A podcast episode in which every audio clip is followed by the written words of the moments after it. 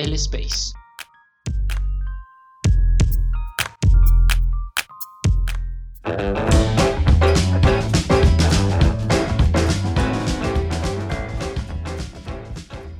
Hola, les damos la bienvenida a El Space, un podcast original de Revista Enfoque en el que hablamos de temas de actualidad enfocados en elementos de la discusión pública en Twitter y hacen parte de este equipo Vivian Martínez Díaz, arroba Vivian, doble guion al piso. Hola Vivian, ¿cómo estás? Hola, ¿cómo estás? ¿Cómo están todas y todos? Y Sebastián Narváez, I'm Not Politician. Hola Sebas, ¿cómo va todo? ¿Qué tal? Saludos a todos. Bueno, el tema de esta semana fue un poquito complicado de, elegir porque han pasado varias cosas. Eh, el tema de Janfrey siguió por bastante tiempo. Eh, creo que de alguna u otra manera nos dieron la razón con lo que estuvimos hablando en el episodio pasado, pero hoy de lo que queremos hablar es de elecciones presidenciales y de las elecciones de consejos de juventud. Eh, pero pongamos un poquitico en contexto, Vivian y Sebastián, qué sucedió con las elecciones a consejos de juventud del domingo pasado, eh, con este proceso electoral que vinculaba, invitaba a jóvenes entre los 14 y los 28 años a votar por personas o por eh, jóvenes candidatos a ser consejeros de juventud en sus respectivos municipios. ¿Quieres seguir tú, Sebas? O... No, dale, dale, tranquilo. Bueno, lo que sucedió con los consejos locales de juventud viene dentro de una coyuntura eh, particular que fue las eh, elecciones, las consultas de los partidos y particularmente de lo que tiene que ver, si no estoy mal, con el pacto histórico y con el polo democrático alternativo. En el momento del escrutinio, lo que se evidenció en Twitter como tal y en las interacciones y en los diálogos entre usuarios fue una tendencia enorme hacia, hacia el abstencionismo. Eh, muchas denuncias de jurados de votación donde decían que incluso había únicamente dos votos, dos personas, dos votantes eh, por mesa. Entonces eso llamó la atención sobre el despilfarro de recursos, la falta de organización a la hora de hacer em, este tipo de consultas y también sobre la legitimidad del mecanismo de elecciones. Esto particularmente impactó en las elecciones para los consejeros locales de juventud y ahí emergió un debate sobre que sobre digamos la pérdida eh, que constituye para los jóvenes que están detrás de estas elecciones que arman sus procesos con un anhelo con una aspiración electoral o con una aspiración política de representar a su grupo ante instancias de juventudes, eh, de hacia, hacia instancias públicas que tienen que ver con juventudes, lo que tiene que ver con la toma de decisiones sobre políticas públicas para juventudes, y cómo también al mismo tiempo los jóvenes pueden ser críticos de esos mecanismos de participación y de la cuestión de las elecciones como tal, pero se vuelcan a las calles a protestar. Entonces hubo una serie de suspicacias también y en eso giró la conversación en Twitter. Es que hay que decir que los consejos de juventud son cuerpos colegiados que asesoran a los entes territoriales, bien sean municipales o del orden departamental, pero principalmente municipal, con relación a política pública eh, de juventud. Y pues obviamente ellos, hay un número de consejeros que tiene que ver con el censo electoral y la discusión eh, estuvo precisamente eh, relacionada con eso, con que hubo baja participación, pero las mayoría de personas que salieron eh, en las protestas relacionadas con el paro nacional, pues fueron jóvenes, entonces estuvo como siempre esta, esta discusión de los jóvenes han perdido toda legitimidad para protestar porque no quisieron participar en el proceso democrático y quizás también tiene que ver un poquito, yo no sé si Sebastián lo ve igual, con esta, con esta falta de cultura política que entiende que la democracia eh, y el único mecanismo de participación válido es el salir a votar cada cuatro años a las elecciones, bien sean presidenciales o bien sean eh, para alcaldes, gobernaciones y demás. Eh, Sebastián, ¿usted cómo, cómo ve esta postura que obviamente generó también muchas críticas, ¿no? pero muchas personas que dijeron, ay, no, es que no tienen legitimidad para protestar, no tienen derecho a protestar porque no participan, no sé qué? Bueno, pues la verdad ese tema de la legitimidad es un, con respecto a los consejos de juventud, creo que es una vara muy baja para medir de verdad sí la legitimidad de, la, juventud con respecto a, a las elecciones, ¿no? Y pues también lo veo como una sobrevaloración de la democracia participativa, de que sí, obviamente, eh, en el papel eh, votando nosotros vamos a poder sacar a los corruptos que nos han estado robando desde tiempos inmemorables y que la forma de hacer valer nuestro descontento es a través del voto, pero es un discurso muy sobrevalorado y pues aplicárselo a la juventud la verdad me parece aún más eh, desfasado de la realidad, de que nosotros tenemos que partir de que hay muchos tipos de abstencionistas y de que esa franja de personas entre los 14 y 28 años, que era lo que comprendía eh, las elecciones de hace ocho días, era pues eh, es una franja de personas que han estado alejadas de la política, que no tienen un interés real o que han estado muy permeadas por una política donde se han robado los recursos, donde se han eh, donde han hecho triquiñuelas para meter un montón de cosas y seguir robándose de dinero, pues es una, e, e, es una franja de población que la verdad está totalmente desdibujada y totalmente eh, desesperanzada acerca de, del ejercicio político. Y vienen unos señores de 40, de 50 años a decirles que ustedes tienen que votar porque es que si ustedes no votan, ahora miremos también la incidencia. ¿Qué o sea, qué incidencia y qué cambio real va a poder hacer un, joven desde, desde que desde un consejo de juventud cuando además solamente va a estar ahí para mirar la política pública relacionada con juventud que tampoco es que sea pues eh, las políticas seguidas y en, en, gran volumen. Entonces yo siento que hay un discurso bastante despasadito y bastante sobrevalorado de la democracia participativa y que la gente no ha sabido leer a, los pelados que vienen, que vienen detrás de nosotros. O sea, ellos vienen con otro chip y la verdad, yo siento que el sistema electoral y la gente misma también eh, se quedó en el cuento idílico y es una franja que no, hemos sabido no hemos sabido leer y no, no lo vamos a terminar haciendo porque además ellos son mucho más heterogéneos de lo que nosotros y de los que nos eh, antecedieron a nosotros pudieron ser ya nos entró la adultez con toda, ¿no? Ya hablamos de los jóvenes como esos que vienen, esos los jóvenes, ya nosotros pues no cabemos en esa categoría.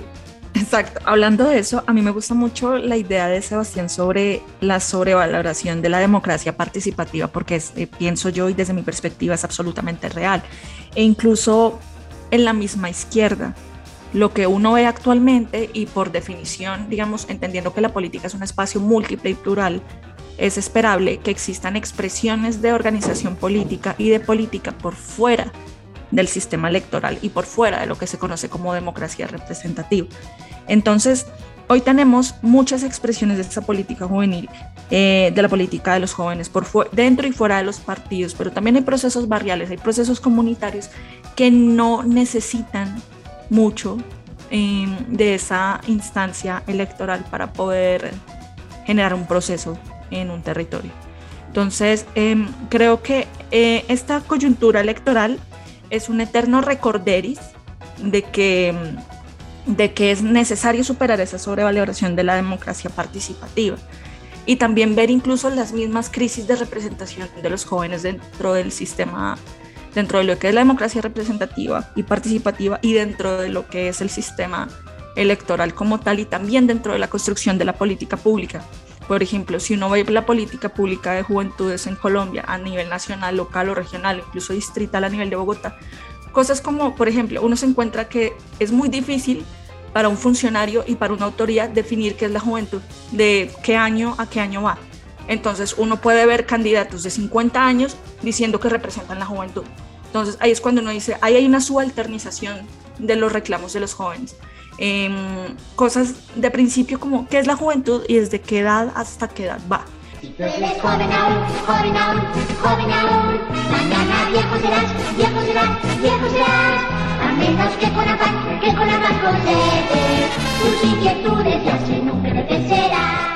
O qué involucra o qué no involucra, qué procesos psicológicos y de vida, eh, etarios, sociales y económicos involucra y qué no involucra. Entonces también ahí es donde uno ve si una política, si una autoridad, si un funcionario no es capaz de definir la población objetivo de su política, de cuando acá me representa. Yo lo pensaría en otro espacio, lo pensaría como mujer y lo trasladaría a cualquier inquietud que yo tuviera como ciudadana frente a una política pública.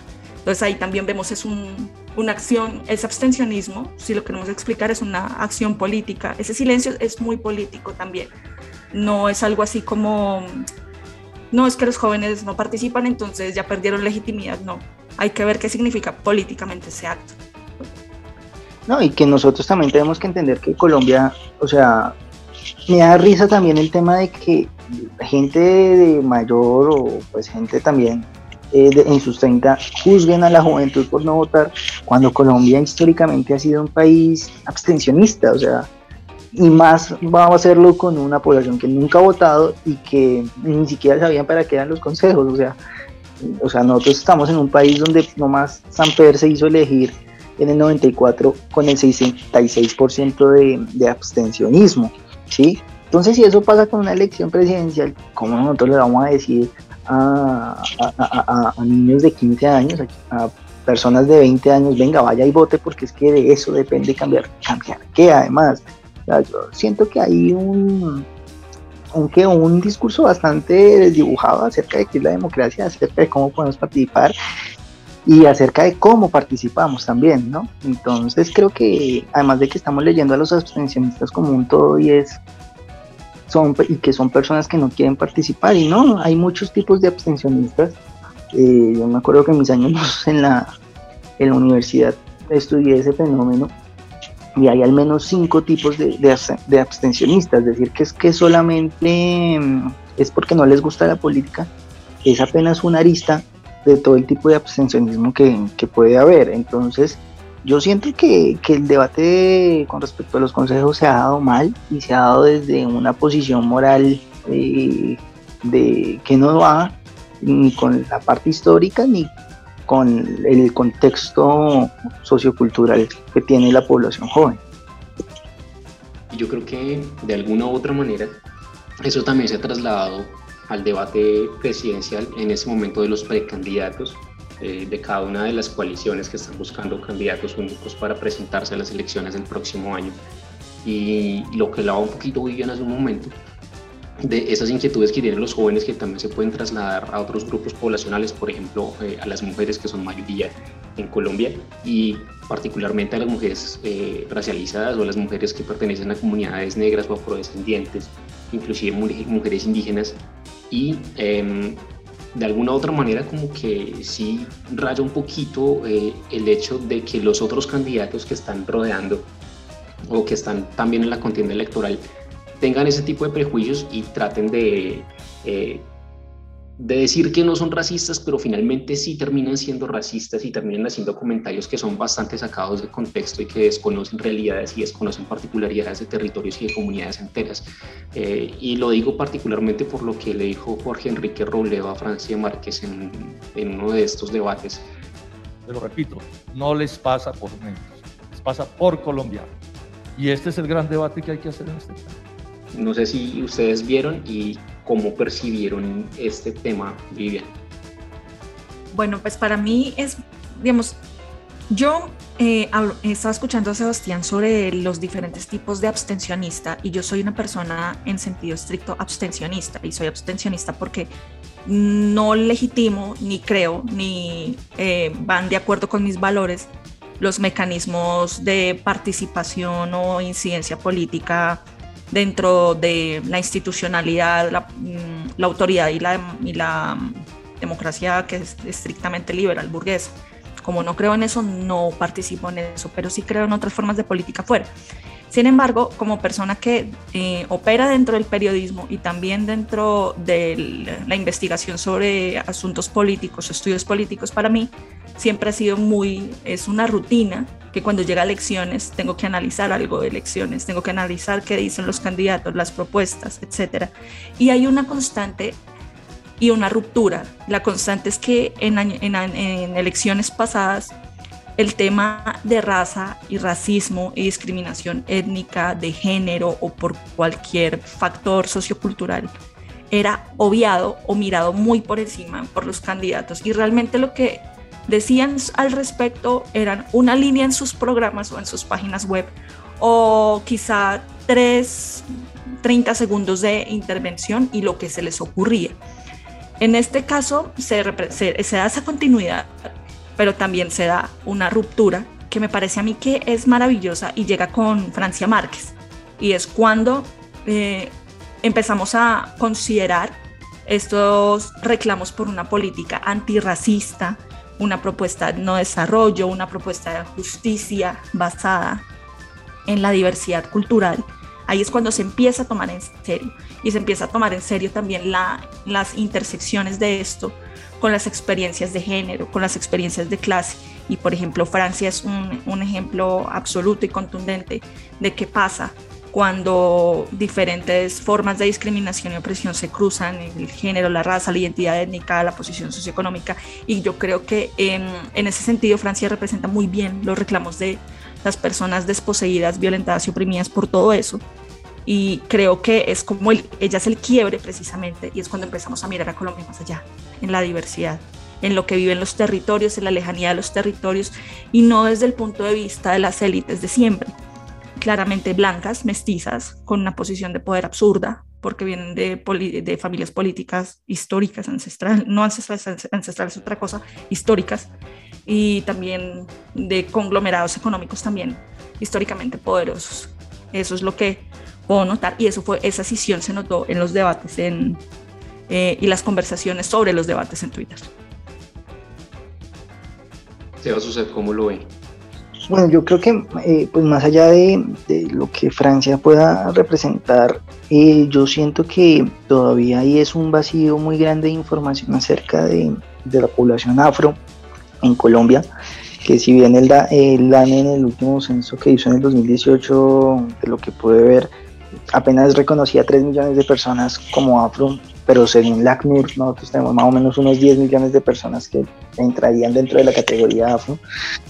Entonces, eh, o sea, tenemos casi el 30% del país, pues basándonos en los datos de la ACNUR, siendo población afro y hay un desconocimiento total. O sea, eh, no más uno puede verlo en, las en, la, en, los discursos de Robledo y de Peñalosa esta semana en, en el debate en los Andes acerca de, de que por ejemplo, Robledo de que la discriminación no era por ser negro, sino por otras cosas, otros factores, y lo de Peñalosa de, que básicamente para llevarles progreso a esos sectores y a esas poblaciones, eh, lo de las canciones sintéticas que pues ha dado para memes y todo, y todo este tema, y lo otro de que, eh, muy campante, de que, de que, o sea, genial que, que fuéramos una, una selección que pareciera africana, que sí, que pues, o sea, en el tono en que él lo dice, pues suena bastante, bastante rudo, bastante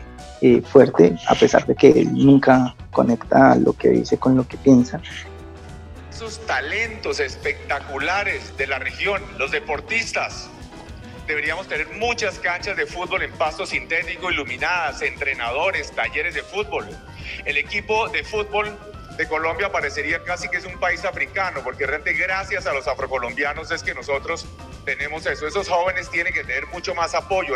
Eh, entonces hay un desconocimiento muy, muy fuerte y siento que, que, bueno, la presencia de una líder social desde esa perspectiva pues como que irrumpe y cambia un poco también eh, el discurso que se ha dado históricamente en los debates. En los debates nunca se ha tratado ese tema de de ese tema racial porque pues nunca ha importado, lo que importa es la pobreza, entonces a, la gente afro no la miran por ser eh, afro, sino por ser eh, pobre, y es apenas una vértice social eh, y una forma de leer a la gente.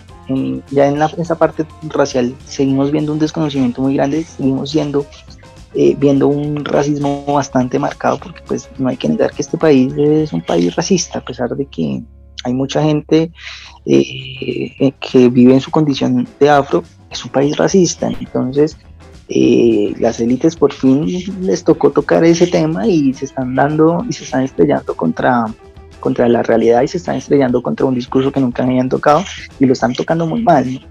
entonces tenemos a Robledo diciendo barbaridades, tenemos a Peñalosa por el otro lado teniendo barbaridades y quién sabe qué candidato falte porque además tampoco hay un control sobre eso, ¿no? O sea, Peñalosa dijo lo que dijo, Roleo dijo lo que dijo ningún medio se inmutó. O sea, fue como, ah, sí lo di. O sea, también hay una falta de control muy grande en cuanto a los medios y en cuanto a lo que expresan los candidatos y el como el juzgamiento social sobre lo que van diciendo. O sea, se puede ser racista en un debate ningún medio se inmuta. O sea, se quedan solamente en, dijo lo de las canchas sintéticas. Pues que detrás de ese discurso, este personaje dijo un montón de cosas súper racistas, pero no, ningún medio lo toca.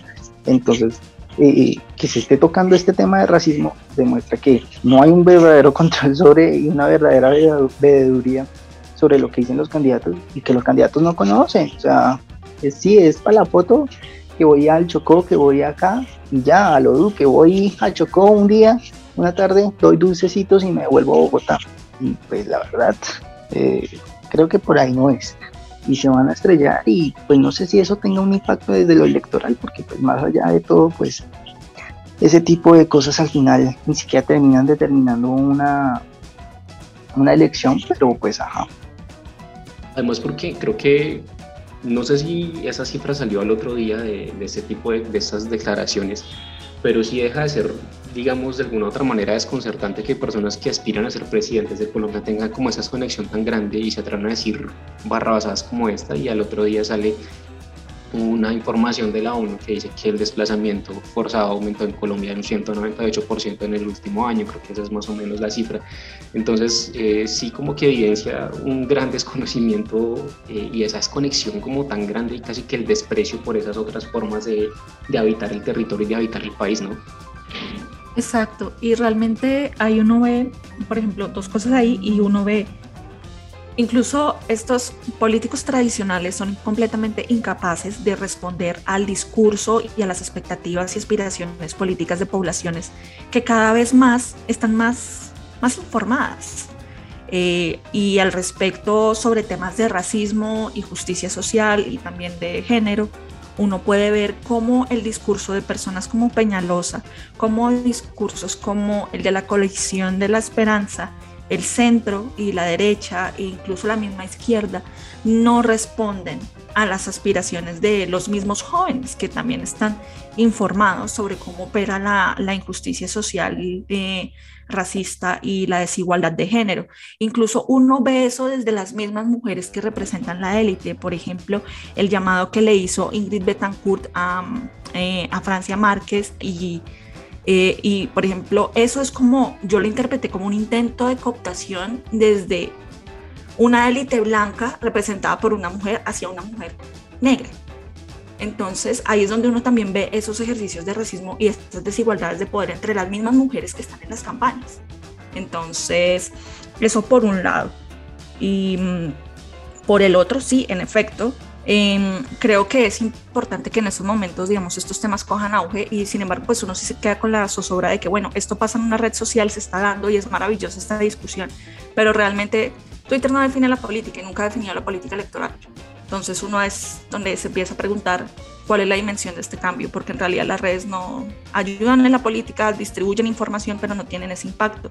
Y al mismo tiempo también me cuestiona mucho el rol de los medios que en vez de cuestionar el racismo de los candidatos, de candidatos como Robledo, de candidatos como Peñalosa, o incluso esa eh, subestimación de candidatos como Francia por parte de mujeres blancas como Ingrid. Eh, si se supone que los medios de comunicación y los periodistas son los veedores, son, tienen una vocación cívica que los lleva a hacer control social, ¿Por qué se callan y por qué terminan siendo los mismos ciudadanos en las redes sociales los que sí visibilizan lo que hay que visibilizar y cuestionan lo que hay que cuestionar y no ellos? ¿Cuál es el rol de los medios en Colombia? Y ahí es donde digo, el periodismo en Colombia está muy bien. Un tema que también me llamó la atención porque fue algo que dijo Juan Manuel Galán, como pretendiendo decir yo no soy racista, y dice como no, es que hasta el virus ha sido racista. Y eso es bastante estúpido, ¿no? Porque es como que, no, lo que está haciendo es desconocer que las comunidades afro son históricamente mucho más vulnerables a algo como un virus o como una pandemia. Entonces no es como que, eh, pues no sé, o sea, como que, ay, es que el virus es racista, como si el virus fuera una persona. Eh, como Duque diciendo que el coronavirus está cabalgando sobre la indiferencia, una cosa así. no, eh, así no es. Y creo que también el debate es lo que decía Sebastián, el tema de los medios de comunicación, cómo afrontan esos candidatos. creo que podemos ir ya concluyendo. Eh, Vivian, ¿cuáles serían tus conclusiones de este tema del día? Bueno, mis conclusiones es que veo un rayito de esperanza si es que estos temas se empiezan a discutir seriamente en este momento, incluso en las redes sociales, veo un, rayito de esperanza de que por fin en una en un programa de gobierno, en una propuesta política, existe una candidata que se toma en serio temas de racismo eh, y temas de justicia social y de desarrollo con enfoque diferencial. Ese es mi rayito. Sin embargo, tenemos que estar eh, muy pendientes en la discusión y en la promoción de un cambio y también muy activos en el cuestionamiento de esa política tradicional y seguir desmenuzando todas estas operaciones de poder y ideología que están detrás de la democracia participativa y su sobrevaloración. Esas serían mis reflexiones para hoy. Bueno, yo sí concretamente hay una sobrevaloración, sobrevaloración de, de, la política participativa, de la democracia participativa, que le estamos exigiendo a los jóvenes más de lo que nosotros hemos también dado. Y pues eso está eh, totalmente desfasado y que también le estamos dando un, eh, le estamos dando bombo y le estamos eh, otorgando un poder que básicamente los consejos no tienen. Pues por ahí hubo también una persona en Twitter que decía que pues eh, por, eh, por, no votar ahí no se iba a poder desmontar el SMART. Pues por ahí no empiezan las discusiones. Y segundo que, que pues ojalá ese tema racial ese tema esa mirada hacia la población afro pues aumente y sea un poco más mediática porque pues ha estado históricamente en el olvido y que los medios tienen que empezar a, también tener tacto y a también mirar eh, con otros ojos ese tema porque pues tenemos medios en donde la gente, los candidatos, los políticos en general pueden salir con la mayor barra basada y no dicen nada. Le tocas a la gente en Twitter, a la gente en Facebook salir a comentar ese tipo de situaciones porque tenemos medios que ciegos, sordos y mudos como, como dice Shakira. Inclusive pasó con el debate del pacto histórico después de que los usuarios señalaron que Francia no estaba, tuvieron que salir los de Caracol aclarar, los invitamos, pero no podían venir, o sea, ese tipo de cosas pasan. Eh, muchísimas gracias Vivian, Sebastián, por haber estado en el tercer episodio del Space. Creería, no sé si es el último episodio del año, ya veremos. Eh, muchas gracias. Eh, digamos, para finalizar, arrobas de Twitter y síganos a nosotros en arroba el Space. Bueno, suponiendo que este sea el último capítulo del Space, pues yo aprovecho para saludar a, a, las personas que nos escuchan y desearles muchos éxitos, mandarles muchos cariños y muchos abrazos para ustedes y sus familias en este fin de año y esperando que el año que viene sea eh, algo o bueno o en la medida que ustedes consideren mejor que este que está pasando. Eh, mi arroba es Mighty en dos guiones bajos. Eh, recuérdenlo siempre porque la palabra Mighty en inglés significa poderoso. Esa es la referencia más directa que les puedo dar sobre cómo encontrarme. Y muchas gracias. Bueno, a mí me encuentran como algunos politicians y pues lo mismo. Eh, a todo el mundo que tenga feliz año y, que pues el otro año sea y pinte mejor, ¿no? Además de que se vienen elecciones y va a estar bastante bueno. muchas gracias Vivian, muchas gracias Sebastián. A mí me encuentran como arroba que se dice Andrés, pero no recomiendo que me sigan. Yo no digo cosas tan interesantes como este par. Muchísimas gracias a todos por escuchar el Space y nos encontramos el próximo año. Chao, chao.